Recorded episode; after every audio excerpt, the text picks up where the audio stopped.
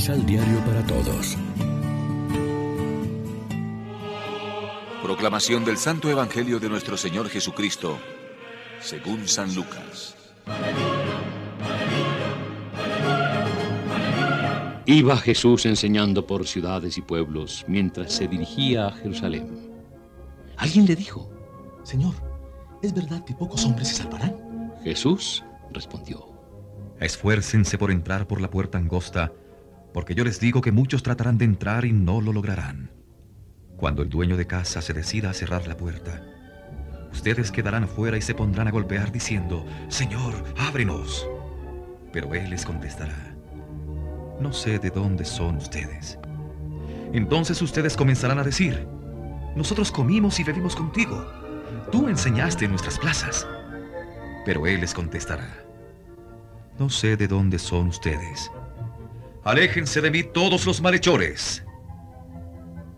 Allí será el llanto y el rechinar de dientes cuando vean a Abraham, a Isaac, a Jacob y a todos los profetas en el reino de Dios, mientras ustedes habrán sido echados fuera. Y vendrán hombres del oriente y del poniente, del norte y del sur, a tomar parte del festín en el reino de Dios. Pues algunos que ahora son últimos serán los primeros. Lección Divina Hoy es miércoles 27 de octubre y como siempre a esta hora nos alimentamos con el pan de la palabra.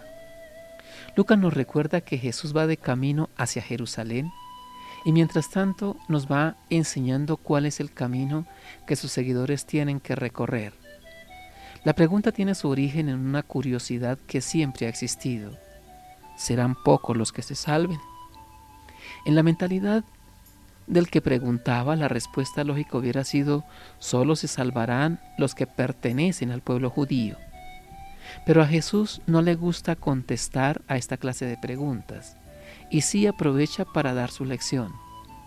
Esfuércense por entrar por la puerta estrecha. El reino es exigente, no se gana cómodamente. En otra ocasión dirá que es más fácil que un camello pase por el ojo de una aguja que un rico, lleno de sí mismo, entre en el reino de Dios. Esta clase de advertencias no solo resulta incómoda para los judíos que escuchaban a Jesús, sino también para nosotros, porque nos dice que no basta con pertenecer a su iglesia o haber celebrado la Eucaristía y escuchado su palabra. Podríamos correr el riesgo de que se cierre la puerta y nos quedemos fuera del banquete depende de si hemos sabido corresponder a esos dones. El reino es exigente y a la vez abierto a todos. No se decidirá por la raza o la asociación a la que uno pertenezca, sino por la respuesta de fe que hayamos dado en nuestra vida. Al final del Evangelio de Mateo se nos dice cuál va a ser el criterio para evaluar esa conversión me dieron de comer, me visitaron. Ahí se ve en qué sentido es estrecha la puerta del cielo, porque la caridad es de lo que más nos cuesta. Reflexionemos. ¿Cuáles son los parámetros por los que se rige nuestra vida en nuestras relaciones sociales y familiares? Oremos juntos. Señor Jesús, Muchas son las tentaciones que pueden cerrar la puerta de la salvación. No permitas que nos desviemos del camino que nos lleva a Dios. Amén. María, Reina de los Apóstoles, ruega por nosotros.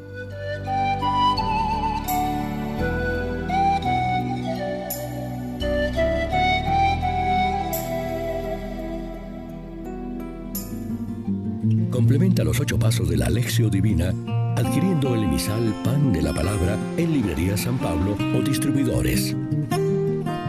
Más información www.sanpablo.co Pan de la Palabra. Vive la reflexión.